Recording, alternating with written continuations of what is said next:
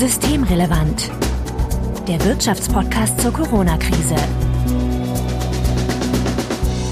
Mit Sebastian Dulin. Heute ist Freitag, der 24. April 2020. Willkommen zur fünften Ausgabe von Systemrelevant. Im Intro bereits angekündigt Sebastian Dulin. Ich grüße dich. Hallo Marco. Ja, mein Name ist Marco Herak und wir wollen uns heute mit der EU und ihrem hart erkämpften Rettungsmaßnahmenpaket beschäftigen. Kurz gesagt, taugt das was? Beschlossen wurde, Sebastian, also sind ja mehrere Maßnahmen. Wir gehen mal so diese drei wesentlichen Sachen durch, die die da gemacht haben. Äh, das Ganze ist ab 1. Juni im Guten wie im Schlechten gültig. Da gibt es einmal 100 Milliarden Euro Kurzarbeitergeld namens Schur. Was da so irgendwie auffällig ist an der ganzen Geschichte, da werden erstmal von den EU-Staaten 25 Milliarden hinterlegt. Dann nimmt irgendwie die EU-Kommission 100 Milliarden Euro an Krediten auf und gibt die dann an die Länder weiter, die das braucht. Das klingt irgendwie unnötig kompliziert. Ja, so ein bisschen kann man sich das nicht nur bei diesem Schur oder SU AI fragen, sondern bei einer ganzen Reihe von diesen Programmen, ob die nicht unnötig kompliziert sind. Was man jetzt hier macht, ist, man, man leiht Geld auf den Finanzmärkten und reicht es irgendwie weiter durch. Die Hoffnung ist halt, dass man das Geld dort etwas günstiger leihen kann und deshalb ist eben vorteilhaft ist für die Länder, diesen Kredit dort zu nehmen. Also Italien zahlt am Kapitalmarkt jetzt knapp zwei Prozent Zinsen und man hofft eben, dass das über diese Konstruktion man das Geld wesentlich günstiger leihen kann und damit Italien einen gewissen Zinsersparnis weiterreichen kann. Also vor, vor einiger Zeit hat man ja noch gesagt, zwei Prozent Zinsen sind kein Problem. Jetzt ist das irgendwie alles hochproblematisch. Na, ehrlich gesagt, ich glaube, es ist auch gar nicht so hochproblematisch, sondern man muss verstehen, was ja jetzt hier als Forderung im Raum stand. Also wir sehen, dass bei allen betroffenen Staaten der Schuldenstand ganz massiv steigen wird. Ich rechne so mit 20 Prozentpunkten. Da sind wir bei Italien dann bei 150 Prozent des Bruttoinlandsproduktes. Und das Risiko ist, was jetzt diskutiert wurde, dass dann möglicherweise die Investoren kalte Füßen kriegen, höhere Zinsen verlangen und dann Italien Probleme hat, seine, seine Schulden zu bedienen. Und äh, darum ist ursprünglich ja auch gefordert worden von einigen und dann von mir, aber auch von, von einer ganzen Reihe anderen deutscher und ausländischer Ökonomen sogenannte Corona-Bonds einzuführen, worüber man eben diese Krisenkosten jetzt finanziert. Wenn man das nicht tut, dann kommt das einfach auf den Schuldenstand der Länder rauf und äh, könnte dann problematisch sein. Und weil eben eine ganze Reihe von Ländern gerade die Nordländer, Deutschland, die Niederlande, Finnland diese Eurobonds nicht wollten oder die Corona-Bonds nicht wollten, hat man sich andere Instrumente ausgedacht, die dann zum Teil darauf anschlossen, was, was einzelne Politiker vorher mal irgendwann vorgeschlagen hatten. Also dieser Schurfonds, der schließt ja an die Arbeitslosenrückversicherung an, die Olaf Scholz mal ins Gespräch gebracht hatte. Und man hat jetzt eben ein Paket geschnürt, wo man nicht das machen muss, diese gemeinsame Finanzierung der Krisenkosten, aber trotzdem signal glaubt, signalisieren zu können, dass die EU solidarisch zu den Staaten steht, die besonders hart betroffen sind in der Krise.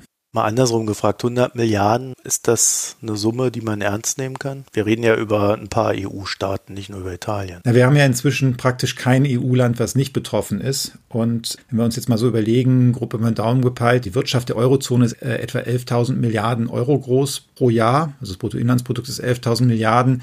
Die EU insgesamt ist irgendwie 13.000 Milliarden. Da kann man jetzt einfach ausrechnen, das ist dann nicht ganz ein Prozent des Bruttoinlandsproduktes, was da gezahlt werden kann. Das ist natürlich wirklich nicht so wahnsinnig viel. Zumal es ja jetzt hier kein Transfer ist, sondern es ist ein Kredit.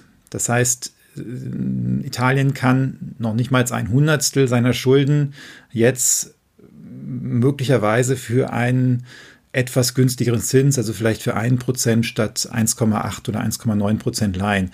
Und das ist dann tatsächlich nicht mehr, nicht mehr wahnsinnig viel, was was für einen Effekt für Italien hat. Dann kommen wir mal zur zweiten Maßnahme. Das ist ein 200 Milliarden Euro großer Garantiefonds, der über die Europäische Investitionsbank, kurz EIB, äh, betreut wird, abgewickelt wird, hätte ich jetzt fast gesagt. Also auch hierfür wieder, das ist eigentlich genau dasselbe Konstrukt. EU-Staaten geben 25 Milliarden rein, EIB wird damit 200 Milliarden aufnehmen und diese dann aber nicht an die Staaten, sondern an mittelständische Unternehmen weitergeben. Und das Ganze dient dann wiederum so zu diesen Liquiditätssicherungen, damit äh, in der Krise nicht Unternehmen pleite gehen, die ja eigentlich nicht pleite gegangen wären. Wir haben ja allein in Deutschland da eine viel größere Summe aufgebracht. Das stimmt und das ist gerade der Punkt. Ich glaube, es ist grundsätzlich total vernünftig, das zu machen. Und es ist auch vernünftig, das auf europäischer Ebene zu machen, weil sonst kriegen wir echt Probleme im Binnenmarkt. Diese Krise trifft ganz Europa und so ein Land wie Deutschland geht hin und verteilt einfach allen Kreditgarantien. Und manche andere Länder können das vielleicht nicht.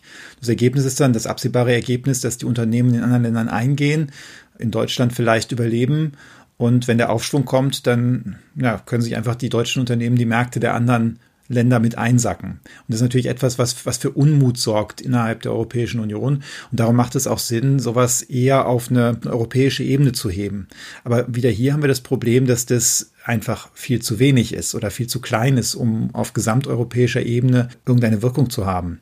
Also in Deutschland haben wir allein diesen Wirtschaftsstabilisierungsfonds, der da eingerichtet worden ist, der hat 100 Milliarden nur für die deutsche Wirtschaft dass er sein Eigenkapital vergeben kann, nochmal 400 Milliarden an Garantien und dazu kommen noch mehrere hundert Milliarden an KfW-Krediten. Ich habe das jetzt nochmal probiert, auseinanderzuklamüsern, wie viel 100 Milliarden das eigentlich tatsächlich sind und bin dann auf irgendein Statement der Regierung getroffen, dass es da eigentlich keine Obergrenze mehr gibt. Also dass da quasi durchaus, ja, 500, 600, 700 Milliarden Euro reingepackt werden können. Und wenn man sich das vor Augen führt, dann ist natürlich 200 Milliarden durch die EIB, durch die EIB, ist natürlich lächerlich klein. Hinzu kommt nochmal wieder hier, das ist wieder sowas, dass man da ein bisschen durcheinander wirft, Geldströme, die man tatsächlich ausgibt und Geldströme, die man verleiht. Und die EU hat da ohnehin schon ja, so eine gewisse Tradition mit. Wir hatten vor ein paar Jahren diesen sogenannten Juncker Investitionsplan. Da hat die EU 16 Milliarden auch in die EIB eingeschossen. Die hat dann 63 Milliarden aufgenommen und für Kreditgarantien genommen. Und die EU rechnet das dann hoch auf ein 330 Milliarden Investitionspaket, weil sie sagen, naja, also von diesen 60 Milliarden oder was immer das waren, ähm, da kommen ja noch private Mittel dann dazu. Also wenn die EIB 60 Milliarden gibt, dann das tatsächliche Investitionsvolumen ist größer. Und darum reden die immer von einem 315 Milliarden waren es, glaube ich, damals Investitionsprogramm. Und tatsächlich äh, ist da gar nicht so viel hinter. Und hier ist auch wieder, wir haben 25 Milliarden in eine Bank gegeben, ja, die gibt 200 Milliarden Kredite, aber das ist natürlich was ganz anderes, als wenn man jetzt 200 Milliarden in ein Konjunkturpaket schießen würde. Ich würde da ja noch ein ganz anderes Problem sehen, wie diese Gelder verteilt werden, weil darüber haben wir ja jetzt leidlich wenig gehört. Ne? Also wenn jetzt dann äh, dieses ganze Geld, was ja ohnehin nicht sehr viel ist, dann auch noch zum Beispiel ähm, anteilig an die Länder aufgeteilt wird. Also wenn selbst Deutschland jetzt noch wieder davon profitiert, da stellen sich mir ja schon mehr Fragezeichen über die Sinnhaftigkeit der Maßnahme als ohnehin schon. Ja, es ist bei ein, einigen dieser Maßnahmen und Programme ist das tatsächlich noch nicht richtig klar. Äh, ich glaube, wir kommen später auch noch dazu, zu dem Recovery Fund. Da ist das ganz besonders unklar. Bei den anderen Sachen ist es möglicherweise schon ein bisschen zielgenauer. Also bei dem Sure bei diesem 100 Milliarden Euro, die man sich leihen kann, um seine Kurzarbeit zu finanzieren, die nationale, da wird Deutschland wahrscheinlich keinen Kredit aufnehmen von, von diesem Fonds, weil sich Deutschland im Moment für negativen Zins am Kapitalmarkt finanzieren kann. Und das heißt, Deutschland muss weniger zurückzahlen, als sie sich da leihen. Und wenn sie es über diesen Fonds machen würden, dann müssten sie einen leicht positiven Zins zahlen. Dann macht es für eine Regierung wie die deutsche überhaupt keinen Sinn.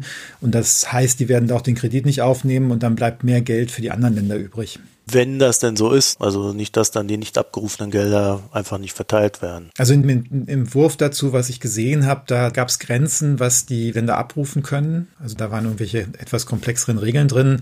Aber es war nicht so, dass wenn jetzt Deutschland kein Geld abruft und Deutschland 30 Prozent der Eurozone ist, dass dann nur noch 70 Milliarden zur Verfügung stehen. Das, das war so nicht. So, die dritte Maßnahme betrifft den Europäischen Stabilitätsmechanismus, kurz ESM. Den kennen wir noch aus der Finanzkrise oder aus der Nachzeit der Finanzkrise. Da ja, werden irgendwie Kreditlinien über 240 Milliarden vorsorglich zur Verfügung gestellt. Jedes Land darf bis zu zwei Prozent seines BIPs in Krediten abrufen. Und was erstmal irgendwie so ganz gut klingt, hat so eine kleine Konditionierung und die heißt, dieses Geld darf nur für direkte oder indirekte Gesundheitskosten verwendet werden. Das sind doch aber nicht die Kosten, die man jetzt hat, oder? Naja, ich meine, der Begriff indirekte Gesundheitskosten lässt sich ja ziemlich weit dehnen. Ne? Also ist das, was wir, wenn wir den, den, den Solo-Selbstständigen Entschädigung zahlen, weil wir aus Gesundheitsgründen die Restaurants zugemacht haben, da kann man immer noch behaupten, dass das indirekte Gesundheitskosten sind.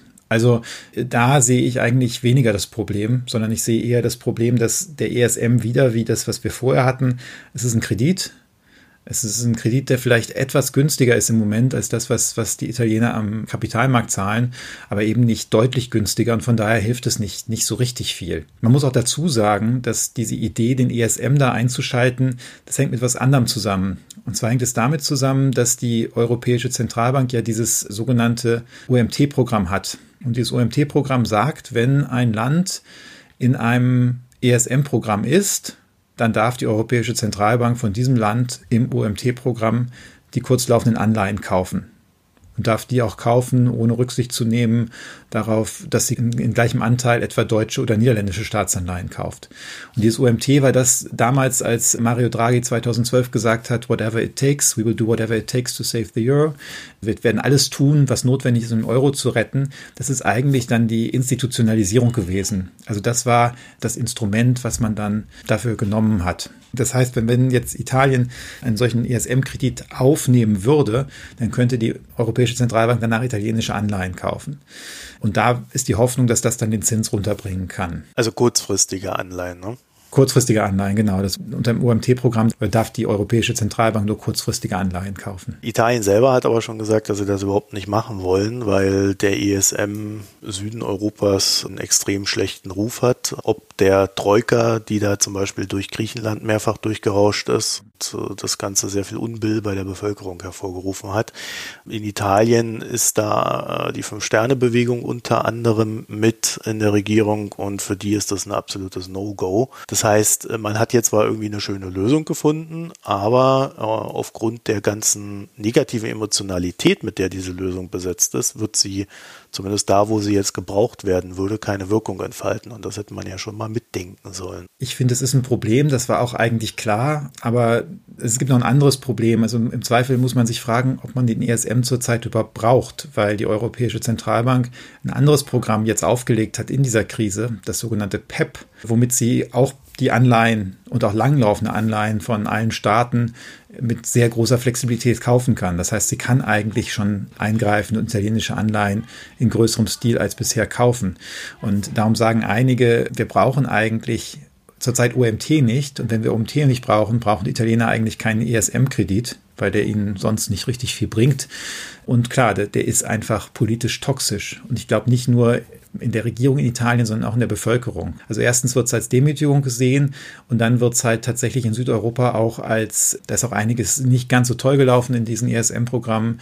Da ist den Staaten aus meiner Sicht übertriebene Austerität, also übertriebene Sparprogramme sind denen verordnet worden, die zum Teil die Krise einfach verlängert haben. Und das ist in Italien sehr im Bewusstsein und darum wollen die auf gar keinen Fall so einen ESM-Kredit haben. Und, und, aus dem Zusammenhang werden sie den auch nicht nehmen. Aber wie gesagt, der ist vielleicht auch zurzeit gar nicht so, so wirklich notwendig. Das heißt, wenn wir das, das zusammenpacken, haben wir da im Grunde drei Instrumente mit, naja, so einer maximal begrenzten Wirksamkeit wo man jetzt eine große Summe, 540 Milliarden in der Summe ins Schaufenster stellen kann und sagen, guck mal, das machen wir, aber in Wirklichkeit ist das halt einfach reichlich wenig bringt uns ja eigentlich auch schon wieder zu dem Begriff, der hier überhaupt nicht auftaucht oder auch dem Instrument, das in diesen ganzen Lösungen zwar sehr hart umstritten war bei der Findung der Lösungen, aber am Ende dann doch nicht gekommen ist.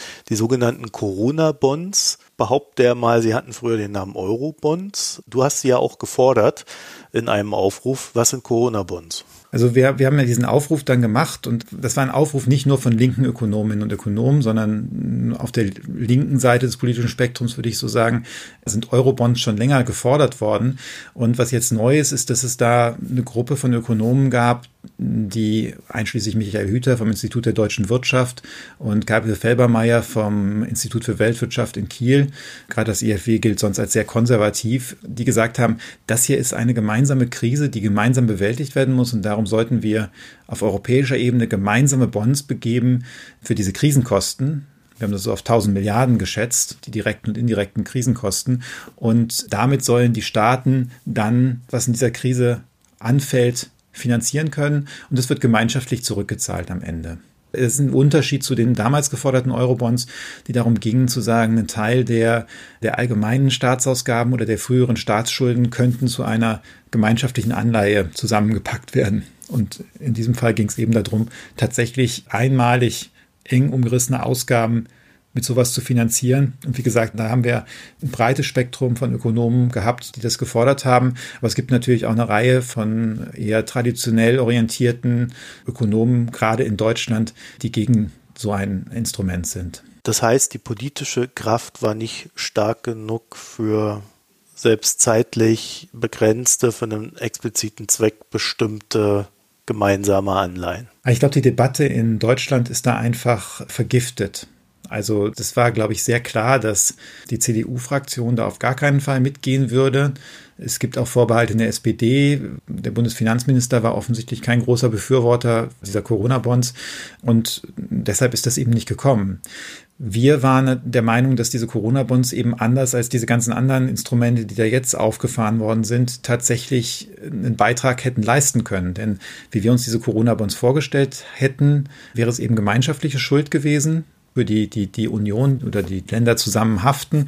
Und die Hoffnung wäre gewesen, dass das nicht einfach auf den Schuldenstand dann aufgeschlagen wird, weder von den Märkten noch in der Statistik von Ländern wie Italien und äh, damit eben so eine Staatsschuldenkrise verhindert werden kann. Wir wissen jetzt auch nicht, ob es zu einer Staatsschuldenkrise kommt, aber das hätte eben da quasi eine Brandmauer eingezogen und äh, gleichzeitig hätte es den Italienern sehr klar signalisiert, der Rest Europas steht zu euch. Denn das muss man einfach sehen. Im Moment, Italien war mal eins der am EU-freundlichsten Länder wo die Bevölkerung der EU wesentlich mehr vertraut hat als der nationalen Regierung und immer gesehen hat oder immer gesagt hat, sie glaubt, dass die, die EU-Mitgliedschaft ganz wichtig für das Land ist. Und wenn man sich jetzt Umfragen ansieht, dann hat sich das gedreht. Das hat auch damit zu tun, dass das Gefühl da ist, dass auch auf medizinischer Seite die anderen Länder nicht richtig geholfen haben. Es sind ja Grenzen zugemacht worden, es ist ja medizinische Ausrüstung an den Grenzen zurückgehalten worden. Und das ist halt etwas, was in Italien ja sehr genau beobachtet worden ist und sehr schlecht aufgenommen worden ist. Also ich zitiere mal hier Hans-Werner Sinn zu den Corona-Bonds. Das bringt uns um. Ich glaube, das fasst ganz gut die Emotionalität dieser Debatte in Deutschland zusammen. Ja, ich meine, Hans-Werner Sinn ist dagegen. Das ist halt das, was ich sagte. Da, da sind halt vor allem alte, traditionell orientierte deutsche Ökonomen das können ich auch noch sagen, und Ökonomen, weil in dem Fall sind es hauptsächlich tatsächlich alte Ökonomen, die das ja aus, aus prinzipiellen, ordnungspolitischen und wer weiß was Lösungen, äh, Überlegungen ablehnen. Interessanterweise hat Hans-Werner Sinn ja vorgeschlagen, dass man stattdessen den Italienern Geld schenken könnte. Also das, das findet er dann irgendwie schon wieder besser. Ja, er hat einen Spendenaufruf hier. Ja, genau, er hat einen Spendenaufruf gemacht und äh, ich weiß natürlich nicht, ob er auch so viel Geld schenken würde, wie das jetzt ähm, wie man wahrscheinlich bräuchte, um da Italien wirklich zu helfen. Ich meine, mhm. mit Kleinspenden kommen wir da echt nicht weiter bei einem Schuldenstand von 150 Prozent des, des Bruttoinlandsprodukts in Italien. Aber das weiß ich ehrlich gesagt nicht. Es ist nicht so, dass er jetzt da den Italienern nichts geben will, aber Corona-Bonds sind bei ihm ein No-Go offensichtlich. Spannend am Rande fand ich, und das ist jetzt wirklich so eine Randerscheinung, dass gestern auch so eine Art Voraussetzung für die Lockerungen des Lockdowns benannt wurden. Und zwar äh, gab es da drei wesentliche Voraussetzungen, die da definiert wurden. Eine spürbare Verlangsamung der Virusausbreitung, genügend Krankenhaus- und Intensivbetten, wahrscheinlich dann auf den jeweiligen Staat bezogen, und die Möglichkeit, die Ausbreitung des Virus wirksam zu überwachen. Das hat mich so ein bisschen überrascht, dass das überhaupt so gemacht wurde. Ist aber nochmal, glaube ich, innerhalb der Linie Merkels auch recht konsequent und ich, ich persönlich fand das ganz gut, dass das drin ist. Äh, warum genau hatte ich das jetzt überrascht? Ja, weil die EU bisher nicht dadurch aufgefallen ist, dass sie in Sachen Corona irgendeine Form von Koordination hm. vollzogen hat. Und auch wenn das hier noch kein koordiniertes Vorgehen ist, sondern erstmal nur eine Anregung wahrscheinlich, weil es gibt ja keine gesetzliche Verpflichtung dann für die Staaten, sich dran zu halten, ist das zumindest mal überhaupt ein Ansatz, wo man zusammen etwas definiert. Und äh, das ja, hat mich nach den letzten Wochen halt überrascht. Okay, nee, das, das ist klar, dass einen das an der Stelle überraschen könnte. Allerdings muss man sich ja mal angucken, dass die EU sich normalerweise schon ein bisschen besser koordiniert als jetzt. Also klar, in der Flüchtlingskrise äh, ist, ist, gab es da auch durchaus Mängel in der Koordination, aber was wir jetzt gesehen haben, dass da wochenlang quasi nebenher Dinge gemacht wird, die die Nachbarn massiv beeinträchtigen, das ist ja eigentlich etwas, was wir in der EU lange nicht mehr so gesehen haben. Und ich interpretiere das einfach so, dass äh, die Krise alle tatsächlich so kalt erwischt hat und alle probiert haben, zu Hause das zu retten, was zu retten war und einfach keine Energie für die EU-Institutionen da waren. Und zudem dann ja auch ab, ab Mitte März die Institutionen dort alle in Brüssel und Straßburg in, ja, ins mobile Arbeiten abgetaucht sind. Äh, das heißt, das heißt, die Strukturen waren möglicherweise auch nicht mehr ganz da. Und darum hat es zunächst keine Koordinierung gegeben. Aber es ist natürlich völlig richtig, dass wir die jetzt brauchen. Wir haben beim IMK durchgerechnet, welcher Anteil, ich glaube, da haben wir schon mal drüber gesprochen in der letzten Folgen, welcher Anteil von dem Einbruch der Wirtschaftsleistung dieses Jahr durch die geschlossenen Geschäfte und Restaurants und so zustande kommt und wie viel dazu durch, zustande kommt, dass die Lieferketten unterbrochen sind und dass, dass die Nachfrage aus dem Ausland eingebrochen ist. Und wir kommen zu dem Ergebnis, dass die geschlossenen Restaurants und Einzelhändler, dass das nur gerade mal ein Drittel dieser Gesamtwirkung ausmacht. Das heißt, zwei Drittel kommt durch, durch diese internationalen Verflechtungen.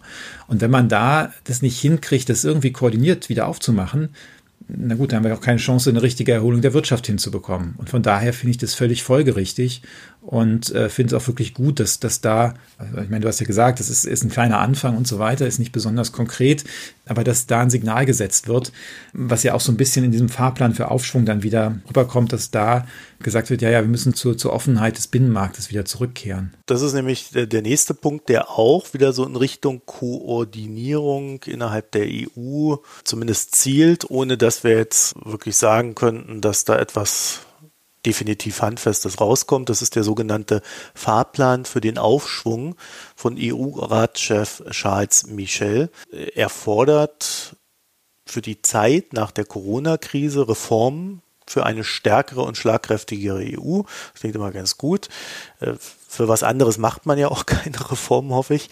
Und ähm, damit meint er nicht nur finanzielle Wiederaufbaumaßnahmen, was ja so naheliegend ist, sondern äh, da sind so ganz sa klare Sachen drin wie Rückkehr zur Offenheit des EU-Binnenmarktes wo man dann so erstmal denkt, oh, das ist wohl doch nicht selbstverständlich, dass die jetzigen Maßnahmen dann einfach so zurückgenommen werden.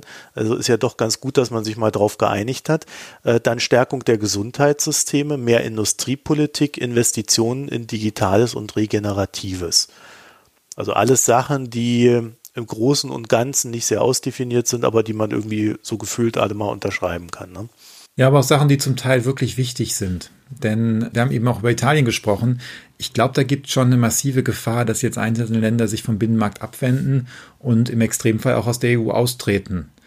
Äh, und deswegen insbesondere für die deutsche Wirtschaft, aber auch für die EU als Ganzes wäre das einfach extrem schädlich.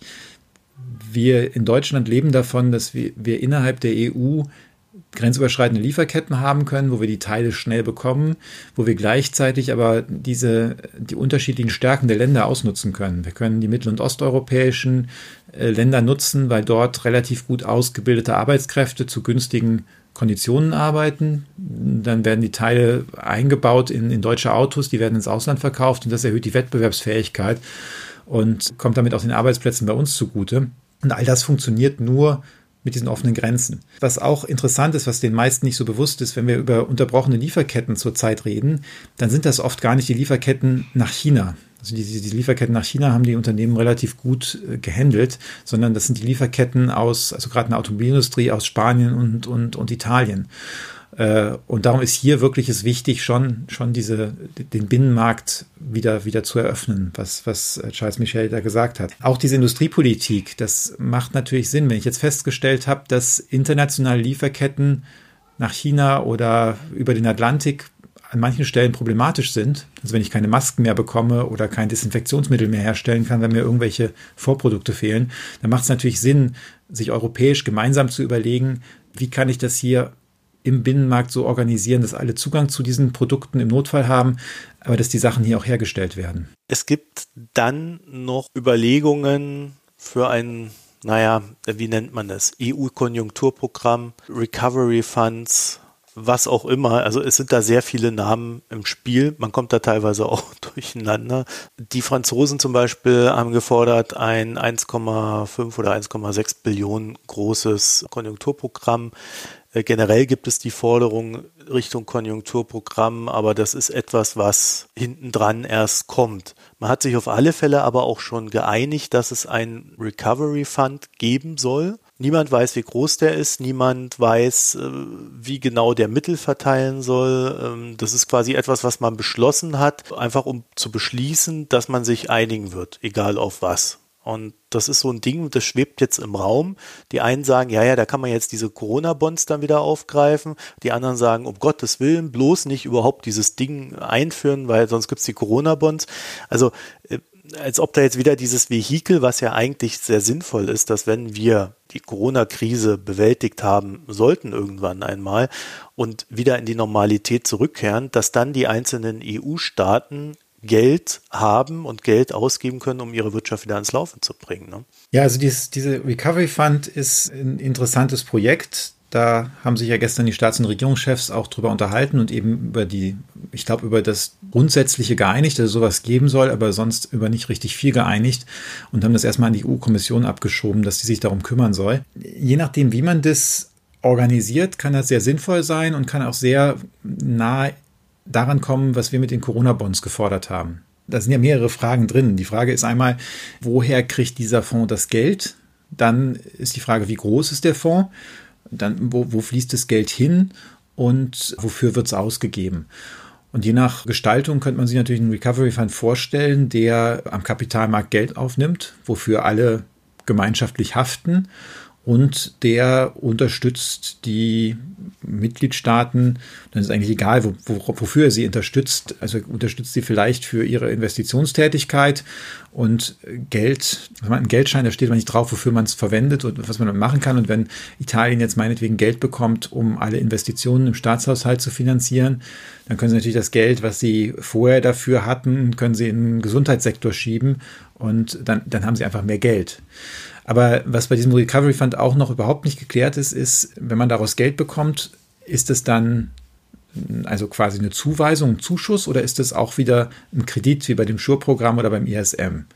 Und je nach Ausgestaltung davon kann es am Ende ein ziemlich nutzloses Instrument sein oder ein ziemlich nützliches Instrument. Also Olaf Scholz hat in einem Interview beim Deutschlandfunk gesagt, dass der Fonds wohl eine Mischung aus Zuschüssen und Darlehen beinhalten wird. Also der, er geht wohl nicht davon aus, dass es eine einzelne Richtung da geben wird. Und äh, so nach dem, was man jetzt lesen konnte, ist die Konsensidee wohl, dass man der EU-Kommission erlauben könnte, Schulden aufzunehmen, die dann wiederum verteilt werden, also das, was man ja jetzt eh schon hat. Ne? Also auch da ist man ja wieder in so einem, naja, Zwischenlösungsbereich, der wieder versucht, alle politischen Ansichten da zu antizipieren. Ja, aber auch hier, das, das kommt dann auch auf die Details an. Also was man, was zum Beispiel eine Möglichkeit natürlich wäre, ist, dass man das als Element des EU-Haushalts macht. Man sagt, die EU-Kommission darf dafür den Kredit aufnehmen und der Kredit wird dann eben über 30 Jahre über höhere Beiträge getilgt. Äh, und dann reicht man das Geld irgendwie weiter. Wenn man das als Zuschuss an die einzelnen Länder weiterleitet, dann hätte das den Charme, dass die Länder haben die Mittel, aber der Schuldenstand der Länder ist nicht gestiegen. Denn die Beiträge, die künftigen Beiträge zur EU zählen ja nicht als Schulden oder als Zinsdienst. Das heißt, auf dem Papier ist der Schuldenstand Italiens dann immer noch was immer er ohne, ohne diese Zuweisung wäre. Aber Italien hat das Geld und kann damit arbeiten. Das wäre dann aber auch sehr ähnlich zu den Corona-Bonds tatsächlich. Also Angela Merkel hat schon durchblicken lassen, dass sie es für überhaupt nicht sinnvoll hält, dass da überhaupt eine Summe steht. Das Geld, und das war dann das Positive, soll immerhin in Zukunftsbereiche fließen äh, und Bereiche, die von der Krise betroffen sind. Olaf Scholz hat dem mal zugestimmt. Also da herrscht wohl innerhalb der ausführenden Organe der Großen Koalition so auch so eine gewisse Einigkeit, was dann am Ende wohl entscheidend ist, Ursula von der Leyen soll jetzt irgendwie bis Mitte Mai ein Modell ausarbeiten, das für alle akzeptabel ist. Da bin ich gespannt, ob das klappt. Vor allen Dingen bis Mitte Mai und ich glaube, das ist dann höchstens die Grundlage für die Verhandlungen, äh, die dann stattfinden. Also sie wird die Lösung da sicherlich nicht äh, sofort präsentieren können. Ich möchte da an der Stelle nochmal an die Krise 2008, 2009 und an die anschließende Euro-Krise erinnern. Als Griechenland zum ersten Mal Probleme hatte, dann hieß es erst, es gibt keinen Kredit für Griechenland. Dann gab es einen Kredit für Griechenland und es ist gesagt worden, naja, aber das ist nur für Griechenland. Das ist ein Einzelfall, wird keine anderen Kredite geben. Dann hat man schnell gemerkt, dass das nicht reicht und hat den damaligen sogenannten EFSF aufgesetzt, der dann Kredite für an Portugal zum Beispiel vergeben hat, Portugal und Irland. Und aber da hieß es bei dem Aufsetzen, das ist eine temporäre Sache, das wird nie verlängert. Und ähm, kurze Zeit später hat man gemerkt, dass das nicht reicht. Und dann hat man den Europäischen Stabilitätsmechanismus, den ESM, aufgesetzt, der jetzt eben auf Dauer angelegt ist und wie wir sehen, ähm, jetzt auch so ein bisschen in, in der Mission meandriert in, in, in andere Bereiche rein. Also das ist immer interessant, was da so ja in Krisenzeiten auch auf EU-Ebene alles passieren kann. Damit begründet sich ja aber auch die Angst derer, die sagen, wir wollen das gar nicht erst haben, weil sonst haben wir für immer die Corona-Bonds an der Backe kleben. Ja, vielleicht sagt das der ein oder andere. Aus meiner Sicht sind eigentlich alle, auch, auch vor allem die Ökonomen, die, die sich ein bisschen mit Finanzmärkten beschäftigen, die verstehen, dass man auch eine sichere Anlage für die Eurozone braucht und dass äh, so ein Corona-Bond oder ein, ein Euro-Bond dafür extrem sinnvoll wäre. Äh, und das ist, glaube ich, auch der Grund, warum außerhalb Deutschland und der Niederlande die aller, allermeisten Ökonomen, vielleicht nicht die allermeisten, aber doch eine, eine solide Mehrheit aus meiner Wahrnehmung für, für solche Corona-Bonds eben wären. Und ich, ich kann eigentlich keins der, der Einwände äh, ernsthaft nachvollziehen. Ja gut, ich glaube auch in der Währungstechnik, aber da sind wir dann in der Eurozone, nicht bei der EU, ist es natürlich tatsächlich so, dass man so eine Art Haftungsunion braucht, oder? Ja klar, wenn die Lösung tatsächlich so wäre, dass die EU-Kommission den Kredit aufnimmt, und es wird durch die Beiträge in den EU-Haushalt zahlt, dann habe ich natürlich so eine gewisse Haftung, weil wenn eins der Länder ausfallen würde, dann müsste der Rest der EU das weiterzahlen. Aber im, im Grunde habe ich das ja ohnehin schon. Und es ist auch nicht so, die EU-Kommission hat ja auch schon früher Kredite aufgenommen und auch Anleihen emittiert. Das, ist, das, das wäre überhaupt nichts Neues. Also ähm, klar, man braucht da eine gemeinschaftliche Haftung, aber in gewisser Weise haben wir es schon. Äh, warum da so, so eine allergische Reaktion hier in Deutschland stattfindet, das verstehe ich eben manchmal nicht. Aber könnte es da nicht passieren, wenn die EU-Kommission das Geld aufnimmt und quasi die Haftung über die EU-Kommission äh, organisiert wird, dass dann auch die Nicht-Euro-Staaten in der EU für Euro-Staaten haften müssen? Ja, das, das wäre bei den Corona-Bonds so. Also man müsste sich das halt jetzt überlegen, wie man das organisiert. Man könnte es natürlich auch mit einer Untergruppe organisieren, dann, dann kriegen die nicht ähm, nicht-Euro-Staaten eben nichts ab und müssen hinterher auch nicht einen Beitrag dafür zahlen. Das könnte man machen. Andererseits frage ich mich, ob das in diesem Fall von Corona-Bonds wirklich so sinnvoll wäre oder ob es da nicht besser wäre zu sagen, alle können davon profitieren und alle kriegen hinterher Geld daraus. Denn ähm, ich meine, wir haben jetzt einige mittel- und osteuropäische Staaten, wo das, wo, wo die Erkrankung noch etwas glimpflicher abläuft. Andererseits sind die auch vom Wirtschaftseinbruch ganz massiv betroffen. Also ich meine, in der Slowakei läuft auch nicht viel in der Automobilindustrie, wenn die Lieferketten im Rest Europas gestört sind. Die können die Hilfen genauso gut gebrauchen. Äh, wobei die Slowakei jetzt ein schlechtes Beispiel ist, weil die schon den Euro hat. Aber nehmen wir Ungarn, die, die auch, auch in die internationalen Lieferketten eingebunden sind. Und von daher wäre eigentlich so ein Corona-Bond zurzeit auch für die ganze EU denkbar. Sebastian, damit sind wir dann auch schon am Ende der heutigen Folge angelangt und wir möchten, wie auch in der letzten Woche schon, darauf verweisen, dass wir Hörerinnen-Feedback sammeln und zwar unter systemrelevant.böckler.de. Da kriegen wir bei aufregenden Themen auch die ein oder andere illustre Zuschrift, wie wir gesehen haben. Ähm Aber scheut euch nicht, eure E-Mails und Meinungen zu begründen. Das sehen wir dann immer besonders gerne. Und natürlich nehmen wir dann auch die Fragen, äh, die auftauchen, auf und gucken, dass wir die in der Zukunft dann irgendwie kanalisieren, einzelne Themen draus machen oder ähnliches. Und so, dass da dann auch noch ein gewisser Dialog entstehen kann über den Podcast. Ja, Sebastian Dulin, dann bedanke ich mich recht herzlich für deine Zeit und wünsche allen die hier zugehört haben, ein schönes Wochenende. Ja, danke dir fürs Moderieren und ebenfalls ein schönes Wochenende. Das war Systemrelevant, der Wirtschaftspodcast zur Corona-Krise. Eine Produktion der Hans-Böckler Stiftung.